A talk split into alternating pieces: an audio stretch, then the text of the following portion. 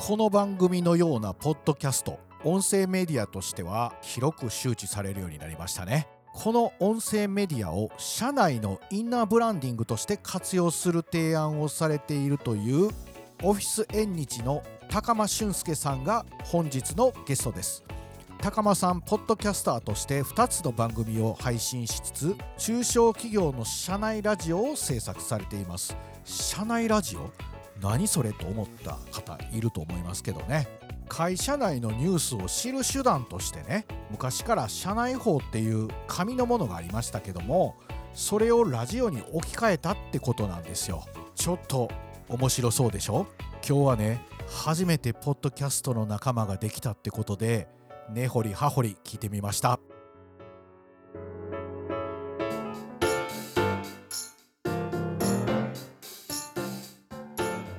はい本日のゲストは社内ラジオ制作ポッドキャスターの高間俊介さんですよろしくお願いしますよろしくお願いいたします。こんにちは。急にすいませんいえ。高間さんはねこの番組のようにポえ。えッドキャストをされてるということで、はい。さっき聞いたばかりなんですけどね、はいはいはい。さっきお会いしたばかり。僕もこんなことをやってるっていう仲間がいなくてですね、えで人はどうやってやってんのかなみたいなことがやっぱり興味はあったんですけど僕一人でに独学でやりだしたから、ー、はい。まあ、これはビジネスでやられてるんですよね。あ、そうですそうです。ねビジネスでやってる人の話は聞いてみたいと思ってましたので名前オフィス縁日縁日。起業して間もないってことですか？あ、4月ですね。あ2021年めっちゃ最近じゃないでですか、まあ最近ですね。ねえーなんかきっかけってあったんですか？きっかけはですね、はい私昨年2020年までサラリーマンやってたんですけど、その時人事やってたんですよ。人事はい、人事、はいあの。ポッドキャストとは全く関係のない分野なんですけど、全然関係ないですね関係ないように見えるでしょ。いでも人事で採用とか研修の講師とかやってたんですよ。なるほでどあんまり喋るのにアレルギーがない、はい。抵抗がないっていうところと、あと人の話をあのめっちゃ聞くっていうことを 人事でやってたんですよ、コーチングで。コーチングね？はい。はいはい。めっちゃやってて、でる、聞く、話すって、まあ、自然にできることだなっていうのがあって、そうですよね。はい、あとは音楽、私も好きでやってるんですけど、DTM なんですよ。はいはい。あパソコンで音楽を作るはいっていうはいことをやってて、で、BGM に自分の自作の音楽流せるやんかっていうこことを組み合わせるとこれって社内法になるじゃないかっていう発想をして始めたのがこの社内ラジオですね。社内法ですよね、はい社内法。まあ、今までってこう社内法って言ったら紙紙でね。はい、印刷されたやつがうん、社員の方たちが学級新聞のごとくああごごとくごとく。作ってそうとか。そうそうそうそう。あるいはちょっとそれみたいな形で原稿僕らみたいなグラフィックデザイナーにもらってええ。小綺麗にうん。組んであげるとか。はい。感じでやるのが普通ですよね。そうですね。そのさっき音楽の話されてましたけどはい、その音声メディアにしようっていうのにこうすぐ結びつかないというか、まあ、あのその間にはい一段階私自身もええ。ポッドキャストを配信していた、今も配信してるんですけどあまあ、そ別の番組をやられてる番んですか？組をやってて、はいはいはい。でそれがやってるうちにゲストのの方来るじゃないですか。でそのゲストの方がめっちゃ喜んでくれるんですよね。で あこれって人に喜んでもらえるんだっていうことうんのうんうん体験があって、はいはい。でこれってあの企業に売り込んだらどうなるんだろうなという、まあ、そういう発想だったすんですごいな。なるほどね。はい、なんかビジネスのヒントもらったみたいああこれでも本当に企業の中で実装しようと思ったらなはい。結構これ結構難しいというか、インタビビューができる能力がある方がいれば十分回るとは思うんですけど、はい。まあ、それプラスアルファこの録音あるいは編集はいここまでできる方って多分なかなかいないだろうから。いやいないですね。いないことは多分ないと思うんですけどやってできないことはないんですよ。まあそれはそうですね。でもそれをずっと続けていくことができるかというとなかなか難しいことだろうとい。い。うことを思ったのでこれビジネスになると思ったんですよ。は いなるほどね。はい。で起業したと。そうです。大体人事やってた人いきなり独立とかはい。しませんよね、まあそうですかね。わかんない。あの人事とかやってた人ってもうちょっとこういろんな働くってことにシビアなんじゃないかなという勝手なイメージうん。なんですけど、はい。でこの音声メディアってまあ新しいメディアじゃないですか、うんうんうんまあもともとからあるっちゃあるけどはい。でもそれが今注目されたっていうのはまあごく最近ではい。でそれでビジネスになるなっていう確信持てるっていうのがねうんうんうん。なるだろうなぐらいは思ったとしてもはいはいはい。なかなかまあ決断しないですよね。今もねそんなに広がってないので、でも、うんうんうん。会う人会う人に、はいあの面白いって言われるし、うん実際にうんポッドキャストを収録してみて全然喜ばれるじゃないですか。はい喜ばれ北さんもやられてると分かると思うんですけど。喜ばれてますね。喜ばれると思うんですよね。はい、はい。で人に喜んでもらえることだから、うんうん。まあ、そこには必ず何かしかの金銭的なバックっていうのは発生することはもう確信が得られていたのでだからこれ一人でやろうと思ったらなかなか大変なんですよやっぱり、はいはい。ポッドキャスト毎週配信ってすごい大変じゃないですか。いや今日ちょっと嬉しいわ。大 大変大変なこことやってくれんなっていうことを言ってもらえてるっていうのが嬉しいですね、れうんうん。うん。いや大変大変本当に、はいはいはい。でこれを誰に届けるかっていうことがすごく重要なポイントになってきて、ポッドキャストって広く、はい。あの一般的な特不特定多数の方に届けるっていう観点でやると、はい。ビューを気にしたりすることになっちゃうし、はいはいそうですね。どうしてもなかなかしんどさが生まれてくるところはあるとは思うんですけど、はい。これを企業の中に向けてやるってなったら例えばあの理念とかあのうん。会社の理念とかね、うんうんあとはビジョンとか、はい。社長の考え方とかみたいなことを配信していくわけですよ。なるほどね。で社員はそこにエンゲージメントがある社員は聞くし、そもそもそこにあんまり思ってない方は多分聞かないんですよ。でそこがあのラジオ聞いてる聞いてないっていうところでパツッと分かれるんですよね。あまずそこの中聞いてる聞いてないではもう分けられますよね。線引きができるってことです分けられますね。なるほどな。だって会社が発信する内容なんだから、はい。あのそこにエンゲージメントがないっていうことはうん。もうそもそも多分聞かないんですよ。でも聞かないっていうことを見るとあ,、まあ、あんまりなんかジョインしてないんだろうなみたいなこともそこで分かるしね。そうかなるほどね今もその番組を取り入れてる会社さんっていうのがあるんですよね、えーありますあります。その会社さんはどんな内容でやってるのかちょっと聞かせてもらえますか？あのずっとやってる会社さんがあってえでそこは1年間週2回やったんですよ。はいで20分。はい。結構なあの長尺の番組を週2回やってきたんですけど。え尺どれぐらいなのえ20分。あ20分。はいマックス大体20分ぐらい。はいはい。で社長が喋るんですか？社長と私が喋るんですよ。こんな感じで。会話形式で。ああそうなんですか。するんですよ。はいはいはい。で社長の考え方とか、はい。最近の社内ニュースとか、はいそういったものを取り上げてやると、で製造業さんなんですよ、はいそこは、はいはい。なのでニュースも多いですね。あなるほど。例えばどこどこの展示会に出ますとか、はいあのこういう今構想を練ってるとか、うーん。はい。まあ、そういういう内容を喋ったりとか。だいぶでもマニアックそうですねうーんでも社員さんはそんなにマニアックには多分感じてなくあてそうか。社員さんにとっては日常のことだね、日常のこと。ああそうですよね。そうそう。であるいはこの部門ではこんな取り組みやってるみたいなのはいはいはいを社員さんにゲストに来てもらって話してもらったりとか、そういうことを通して社内の情報共有が進むんですよ。それね今聞かせてもらってよ、はい。ほんまに自分がやってるから分かりましたね、えなるほどめっちゃわかるでしょ。はいかります。こうやって話をするっていうことで、自分自身の頭の整理にもなるし、はい。でラジオで言ったことを自分も実践しなきゃいけないっていうことを、だからだから出演者は絶対思うんですよ。出演者の方はそう思いますよね。思うんですよ、はいはい。これみんな聞いてるからっていうことで思うので、うんうんだから実際に行動変革につながってきますよ。なるほどね。やっぱり喜んでもらえるっていうのが大きいですかね、うんうんうん。だから今そういう形で社長さんも結構だいぶ整理されていってる感じですか？あそうですね、もう1年間ずっとそれを続けてきたので、もうアウトプットすることなくなっちゃって、今はその社長ではなくて、はい。副社長と一緒にメインパーソナリティを務めながら、社員さんをゲストに呼んでやってるっていう、社員をゲストに呼んで、はい、やってる感じ。めちゃめちゃ面白いですね、めちゃめちゃおもろいですよ。ほんでそれ回を追うごとに社員ももう聞くようにどんどんなっていってません、あそうですね、あのーはい。聞くようになります。ただもう、今、多分頭打ちなんですよ。あそうなんですか。はい。まあ、さあのなっていってるというか、最初から結構、エンゲージメント高くみんな聞いてくれていて、はいはいはいで、はい。聞かない人はやっぱりずっと聞かないんですよ。あ聞かない人ずっと聞かないままずっと聞かないですね。あ。そうですか。はい、もうそれはある一定数いるっていうのが、このラジオを通しても分かるということですね。あのあれですか？ちょっとなんか失礼ですけど数字とか取ったりとかしてるんですか？数字も一応取ってます。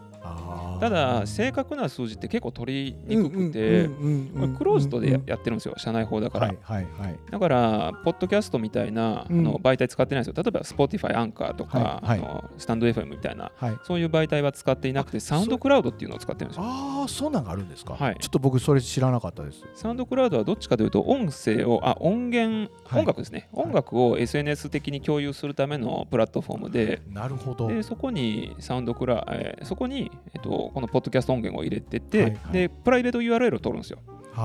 でそれを社内には LINE とかチャットワークみたいな共有ツールで配信すると配信し、まあ、共有させてで、はい。それをみんながクリックして聞くみたいなそうイメージですか？そんな感じですね。そうですかえほんでその高間さんやってるのってはい。社内ラジオええ以外で自分でやられてる番組って何ですか、まあそれはもう趣味として音楽番組おやってるんですか？はいあとはあのはい工場見学に行って製造業さんばっかり行ってるんですけど、それを音声にするっていうことをやってますね。めっちゃマニアックなこはい、と その番組が僕は大体興味あるけどはい、めっちゃおもろいですよ。えそれポッドキャストですか？あ、ポッドキャストですね。えちょっと検索者出てくるんですか？あ、出ると思いますよ。一つは、ファクトリズムラジオっていう、英語でファクトリーのファクトリズムですね。ファクトリーのファクトはい、ファクトリズムですね。まあ、あのファクトリズムっていうのは工場見学っていうか工場のはい。オープンファクトリーイベントのあー。なんですよ。はいはいはい。でで今年で確か2年目だったと思うんですけど、はい。で動画でいろんな工場に行って撮影してる動画もあるんですけど、い。耳で楽しむファクトリズムっていう、まあ、そういうコンセプトですね。はあなるほど。めちゃめちゃマニアックなプレス機のリズムでギターを猛演奏。それめちゃおもろいですよ。X ジャパンのくれない、くれない。くれない。いちいちかっこいい会社を目指す大阪府八尾市旧法寺の。あ友安さん。友安製作所さん。友安製作所。はい。友安製作所さんが出してるフラッグシップのカフェみたいなうんうんうん店舗がうん。はい。うちの事務所の近所です、おー。浅草橋というおーおそこに出されてます。はいはいはいはい。おしゃれですよ。おしゃれですもんね。これものづくりの中小企業ばかり？そうですね。まあ、こ製造業のラジオはね、ええあのまあ、半分営業活動でもあるんですよ、私の。ああなるほどはい。はいはいはい、はでい、製造業こそうんこういうラジオ番組を社内に取り入れてほしいし、知ってもらうきっかけ作りですね。ああきっかけ作りに、はいあのまあこれは自分の営業としてやられてる半分はね。はいはいでも営業営業すると誰も聞かないし、そんな面白くないじゃないですか。はいはいはい、はい、だから、ポッドキャスト作りはあのはい真剣に本当にポッドキャストとしてやってはあます、ね。そうなんですか台本作ってるんですか？台本はないです。ないんですか？ないです、ないです。なくてこの感じで進行させてるんですか？まあそうです。あの質問表みたいなものは一応あるんで、それを私がタイミングを見計らって、これ聞いてみようかなみたいなのを聞くんですけど、はい。基本的にはもうこのスタイルで、今やってるこの北さんのポッドキャストのスタイルと同じで、うん。まあ、聞いていって、それに対して、うんあ、こういうことなんですかねって聞いていって、でそれに対してまた答えてくれたことを深掘っていったりとか、まあ、そんな感じで会話を楽しみながら番組にしていくっていう感じですね。これ多分ね、あのはい。ここがビジネスの多分ミソだと思うんですけはいど、はい。あんま編集とかの台本とかに時間かけてじゃ回らないんですよ。確かにね。はい。はい、はい。だからいかに相手に喋らせるかっていうところうんうんうん。の技術を使ってるんですよ。ああだから話しやすいように導くっていうことですよね、うん。まあでもキャッチボールがちょっと苦手な方もいらっしゃるじゃないですか。そうですね、キャッチボールできない方の場合は、はい。あのキャッチボールができてない状態っていうのが、これがまた番組の醍醐味になると私は思っていて、おもろいんですよ。あ。だからその人らしいって感じだよね。そういうのが実は社内では反響になったっていうケースがあって、これあのーいろんな製造業の方い。らっしゃるけど、い、や今さっき少し聞きましたけどね、うん。出演者の方皆さんテンポいいっていうかね、うんこういうちょっと早口ぐらいがちょうどいいですね。あっぱそうですか。ちょっと早口。早口すぎるとちょっとしんどいんだけど、はい。少しだけ早口ぐらいがはい。テンポを作り出すので、でパーソナリティがメインでペラペラって喋ったら、はい。あんまり良くないんですね。やっぱはい。りさっきおっしゃったみたいに、はい。ゲストの方を際立たせるっていうことが必要ででゲストの方は必ずしもトークに慣れてる方ばかりじゃないから、だからどうしても一本上司なトークになりがちなところへ、あのメインパーソナリティが少しテンポを作ってあげるっていうことが大事だと なるほ私は思ってるんですよ。いやーこれはコンテンツとしてはめっちゃ面白いでコすよ。ンテンツの面白さはめちゃくちゃおもろいんですよ。これ本当に。自分で言うのもなんですけど。めっちゃおもろいとめちゃくちゃおもろいんですよ。うんあのまずね、はい。タイトルの付け方がいいですよこれは、うんうんうんこれ定期的に配信していらっしゃるんですか？それはねあの、まあ、そこが難しいところでキャスティングができなかったらいけないので、ああだからそっか。毎週この曜日みたいなのできないんですよね。ああだから不定期で。不定期なんですよ。だから行ける時収録できる時っていうところに依存してるのがその番組。はいはいはいはい。まあちょっとさっき雑談でね。はいキャスティングが大変な話をちょっとちらっとしてました。そうなんですよ。キャスティングがこれキャスティングどうしてるんですか？キャスティングはもう一本釣りしてるんですよ 私が。行かせてくださいよっつって。えで OK してくれた。ああまあネットでっていうかこのファクトリズムに関しては、はい。これイベントなので参画企業さんがあるんですね、ああそうかそうかそうかでその参画企業さんにあの直接ご連絡をするみたいなまあ、ただなかなかあうん。のイベント以外の時期なので、今ちょっと行きづらい状況ではあるので、うんまあ、そこ難しいところなんですよね。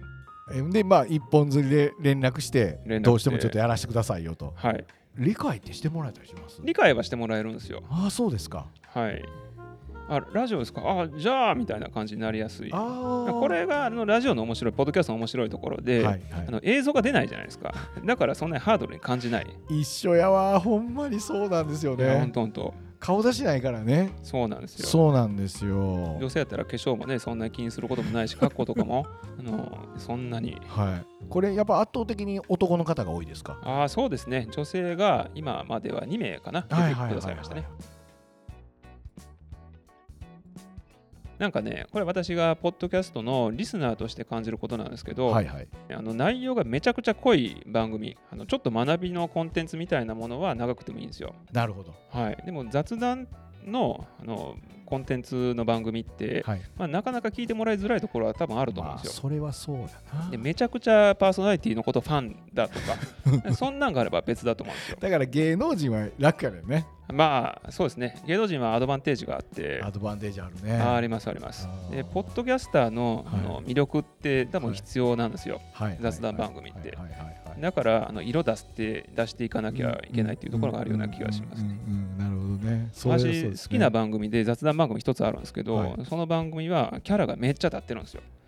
おもろいんですよ。はいはい。でしょうもない話をしてるんだけど、はい。面白い、うんだからやっぱキャラでねなんかありますよね。うん、独特のトーンのトークとかねこんなんでええんかって思うのたまにあるけどなんか聞いちゃってるみたいなね番組とかありますよね。そうですよね。そうなんですよ。こんなんでもええんかなって思う方はうん。多分キャラ立ってるんでしょうそうねね。内容がめっちゃすごい賢いこと言ってたりとか、はい。濃くあるわけじゃないと思うんですけど、そのキャラが立ってるっていうことの背景には、うん。多分このそのパーソナリティがどんなことに感じるとかね、はい。どんなあのことを日々思ってるかとか、うん。そういうことを多分言ってるんですよ、感なるほど。情とか。なるほどね。好きなものとか好きなこととか。なんかそういう感じでこう言いますよね。多分多分ですよ、こういう時に私はこう感じますみたいなことをおそらく言ってるんだと思うんですよ。そうですよねまあさっき番組少し聞きましたけどね。高間さん答えやすいトーンで喋ってらっしゃいますよね。トーンは、うん。あの相手よりも少し一段上ぐらいのトーンを心がけてるんですよ。なるほど。これは何でかって言ったら、うん自分のことを喋るのってすごく気持ちのいいことだうし、んはい。で相手が「おおめっちゃいいやん!」って反応してくれる。と、うん。なんかどんどん楽しくなる。で楽しくなることはいはいはい。でドライブをかけるっていうことをしてるんです。なるほどね。だからあえて相手のトーンを見定めて、でうん。そのトーンよりも一段上ぐらいのそれぐらいですね、まあでもやっぱりナビゲートしていく役ですもんねそうです。水先案内です、ね、そうやないと あかんなっていうとこなんですよね。であとは自分があまり喋りすぎないというか、はいはいはい。それはやってますね、できるだけ向こうに喋ってもらうようにするみたいな感じなんですよね。めっちゃ全然喋ってくれへんやんいう時ってありますか？ありますあります。もちろんあります。その時はどうちょっとテック教えてください。やもう辛いですよそういう時は。でどんどん質問するんですけど、い、ははい。いえーみたいなんで終わっちゃうともうそれはもう成り立たないですねさすがにでもそれもまたおもろいんですよ。聞いてる方は。いやそうですよね。でおもろいですよ。あの社内ラジオでもそういうことあったんですよ。はいはい。でそういう時がやっぱりおもろいんです。ってそれねはい。バーッとしてシーンってなったりしますよね。シーンとなるのもその待って緊張感があの 音声を通じて伝わってくるじゃないですか。それは活かしてるんですか？あもちろんです、まあちょっと切ったりすることはありますけど、まあ、ほとんど私編集しないんですよ。えーとかあのとかっていうカットとかまで全くしないわけじゃないですけど、うんほとんどしない。はいはいで、あとは、そういう間とかもね、うんうん間も一つのコンテンツなので、うんうんうんそれもラジオ放送じゃないから、ないからポッドキャストだったらもう全部ぶち込んでしまって OK です。なるほどなあ、ここあここどうなるんだろうみたいな。はいはいはい微妙だぞみたいな。えらい緊張感楽しんではりますよねいや、それはおもろいですね。あの、ポッドキャストってもう丸裸になるから、ねそれが面白いんですよ。まあそうですねえっともう一つ番組ありますよね。あります。あの、音楽が大好きだっていう。音楽が大好きだって番組。音楽が大好きだで検索するとピンク色のアートワークが出てくると思うんですけど、あの高枕と出町柳田のって、あの最初についてるんですけど多分音楽が大好きだでも出るんじゃないあか。あはいはいはい。なそれが音楽番組の方です。これね。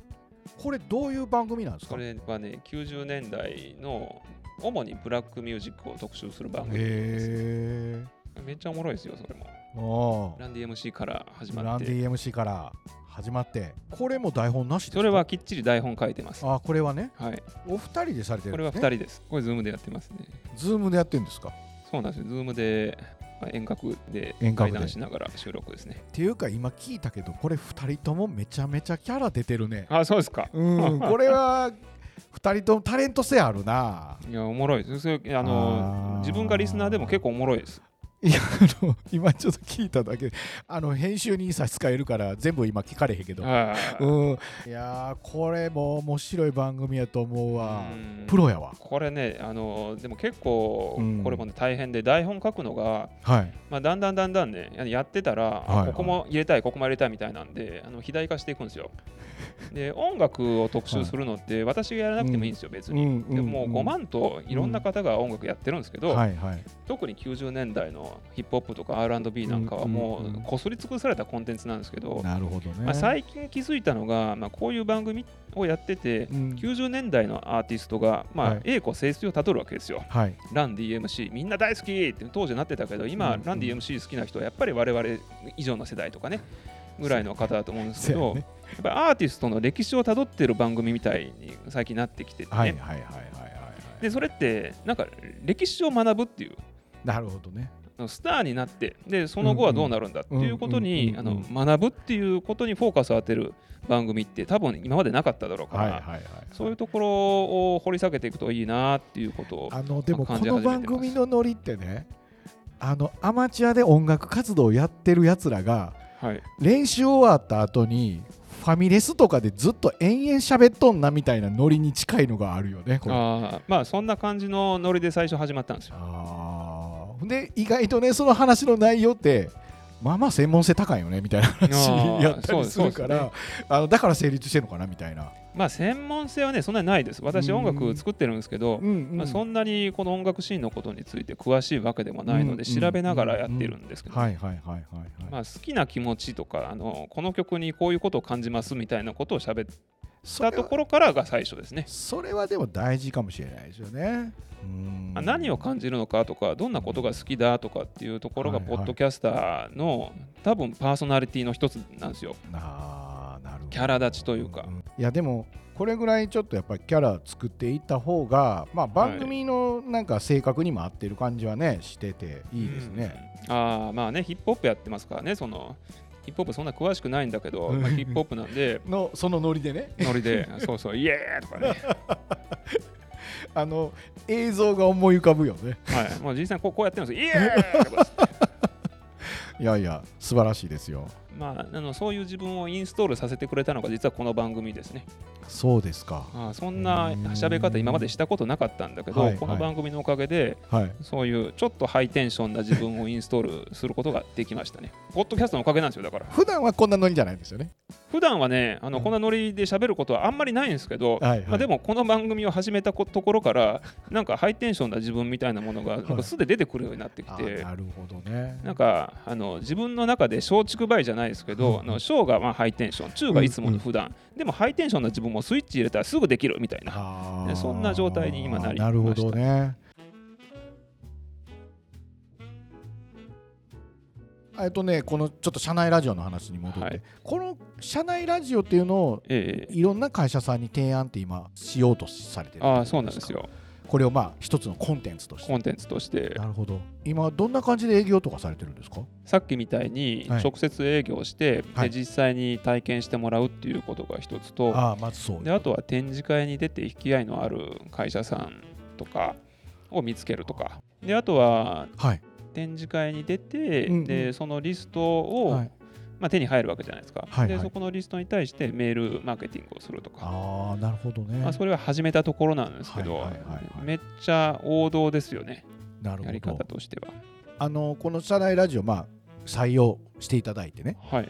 これってぶっちゃけ1本いくらみたいな話するんですか？うんと単価でやるわけじゃなくてサブスクリプション的に月々週に1回とか、週に2回とかみたいな格好でやります。あーなるほどなるほど。あのこれ人事の施策なんですよ。はいはい。これってポッドキャストをやるってなったらどうしてもその単価で1本いくらっていう考え方になっちゃうんですけど、はいはい。まあ、その考え方じゃなくてこれうん人事の施策としてうん。企業の底力を上げていく取り組みなのではいはいはいはい。だから例えばエンゲージメントを上げるとかねあー。あとは社内のコミュニケーションを増やすとか、はいはいはい。そういう取り組みなので1本あたりの単価でいくらっていう方式よりはあの毎月いくらですいくら頂戴しますっていう。ンサル料みたいなあそんな格そう好ですね。いうイメージですかね。はい。ああなるほどな。そういうイメージで捉えていただくといいですね、はいはいはいはいはいだからちょっとあのあまり聞かれてないなーってなったら内容を少しブラッシュアップしたりとか、うんうんうんあの変えたりするっていうことは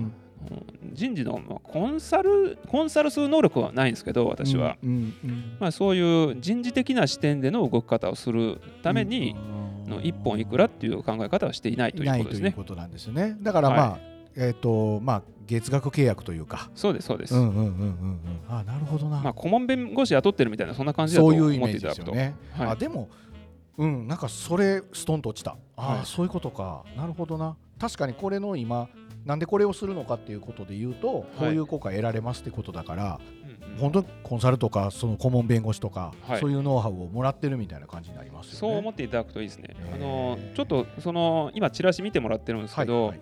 このチラシなかなか分かりにくいかもわかんないですけど表に結構ね効果を歌ってるんですよ。いや。そのね効果が結構すごくて社社長の考え方がよく分かるようになった方が6割とかね、5割近い社員が社長の考えに共感した。うん、6割近い社員が他部門への理解が深まった。そう。ラジオを聞いた社員の8割以上が意識や行動の変化があったと。そういうことなんですよね。これ6割近い社員が他部門への理解が深まった。これ割と一番ある気がしましたけど。他部門のことって案外分かってないというかコミュニケーション取ってないですもんねあんまコミュりニケーションをね、まあ、取る必要が多分ないのかも分かんない。多くの製造製造業で。ね。で隣の部門でもうすぐ歩いていけるところにあっても何やってるかぐらいしか知らなかったりとそうかですよね。実際の仕事の詳しいことってほとんどの方が知らなかったりするので、そうですよね。はい、特にで現場とかだったらそれ何やってんのって言って油売りに行ったらねうん、ちょっとねそうなんです。時間いくらで働いてるから。そうそうそう。そういうのもあってあんましないですよね。そうなんですよね。死後しないというかね。なんかあんまり他部門のことを知らなくても自分のところの仕事だけをやっていればっていう考え方になりやすい会社が多いのも事実だと思うので、んそうですよね。まあ、そういうところにはすごくいいと思ってますね。はいはいはい。まあでもそういう意味ではねはい、い。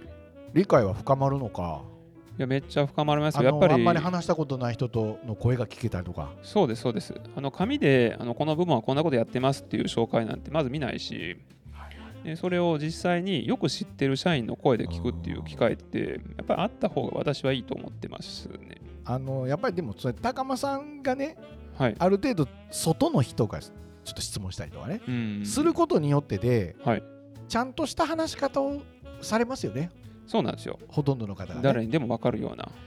だから余計に理解深まるのかなで私が素人で、はいあのめっちゃ知らないことを聞くんですよ。うんうんうんうんそれでどういうことなんですか？みたいなはいはいの聞くから、だからあそれってこういうことなんですっていうで社内で共通になってる用語を使われちゃった時には私すかさずそこ掘るんで、それであの誰にでも分かるような内容にに一気になるという感じですね。いやこれはいいコンテンツですね。いやおもろいですよね本当にねやってる私も面白いし、会社が面白くなると思いますよこれを取り入れると。ちょっと俺もどこか気にしといて高間さん紹介したいわ。ああありがとうございます。これすっごいことしてる気がするう。んいや本当にね、うん、画期的に面白い仕事ですね 自分自身も。そうやね。で取り入れた会社も画期的に面白くなる。なってるよねこれきっとね。はい。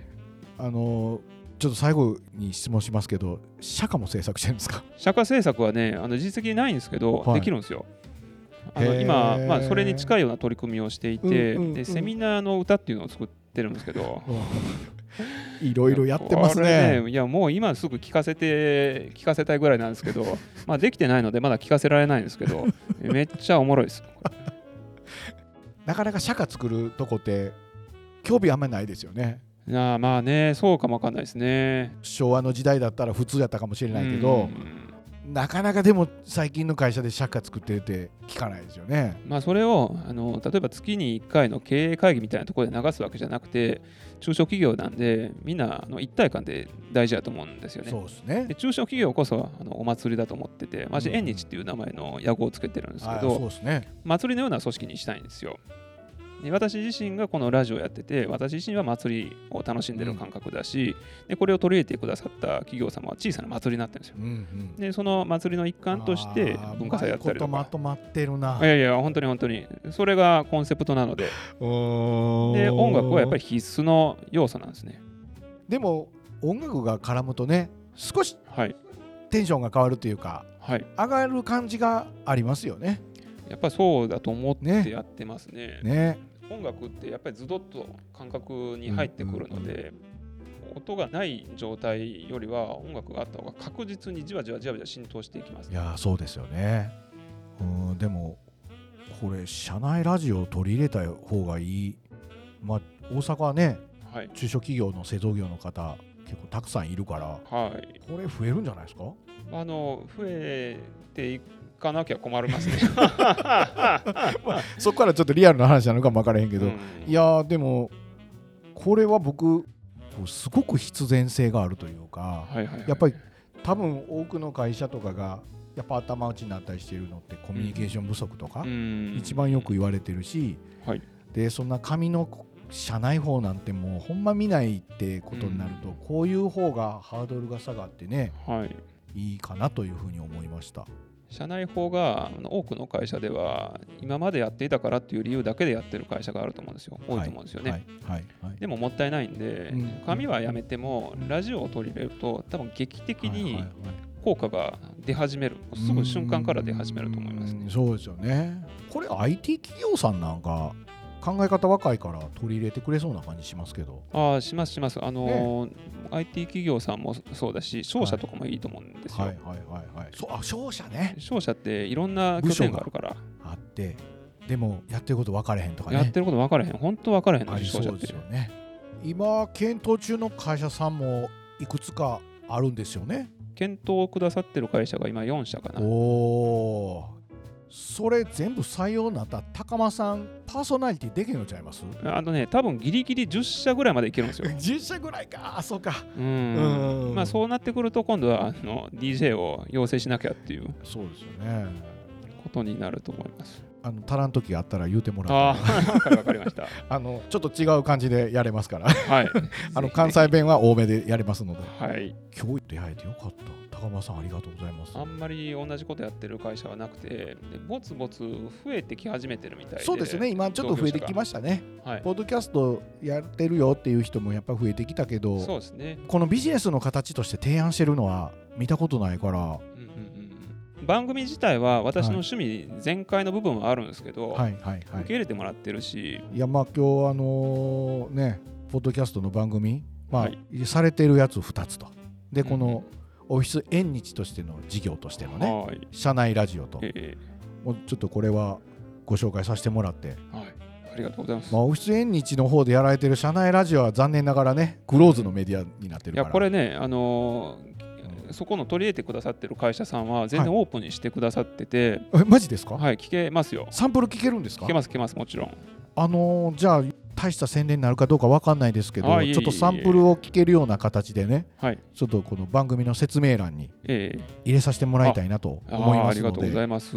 で嬉しいです。いやこの高枕と出町柳田さんはい、テンションおもろすぎたのではい、ちょっと僕不安目線ではい、はい、ありがとうございます。あの聞かせてもらいたいなと思います。はいいや急。なお願いね出演してもらってありがとうございます。ああ、いえいえ、こちらこそ。楽しかったですあれですよね、話すので楽しいですね。またあのなんかネタ作ってまた違う番組できたらあ ちょっと東京もおあ、越しいただいて、わかりました。はい。あるいはまた遠隔でねうん収録させてもらってもいいかなと思ってますのでね。そんなのも。今後ともぜひはいよろしくお願いしたいと思います。じゃあ本日はありがとうございましたそ。あり。がとうございました。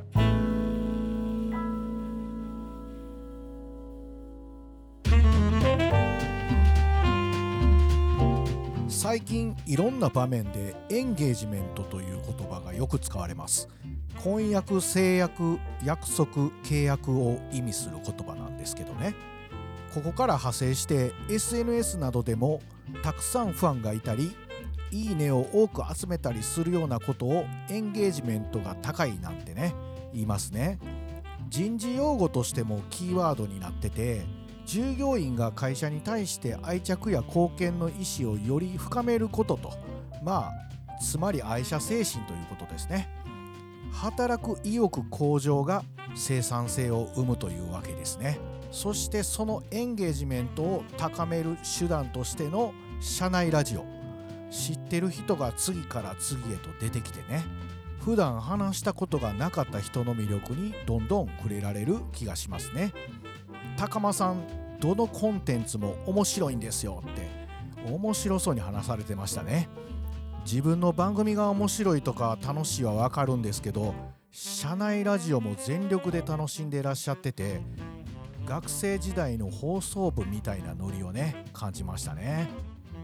はい今日はね私と同じポッドキャストを作ってる方高間さんにお話をねお伺いしましたけども私もねこの番組に出演した方にお礼を言われることが多々あります。多々っていうかほとんどなんですけどもこっちが無理って出てもらったのに本当に嬉しい限りなんですが高間さんもねおっしゃってたように話をすることによって考えがね整理されたって言っていただくんですよね。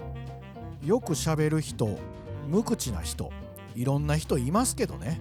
どんな人でも言葉を話すことってねスキルを高めるための手段の一つなのかもしれませんね。スクリストボイス本日はここまで。ではまた。北直哉でした「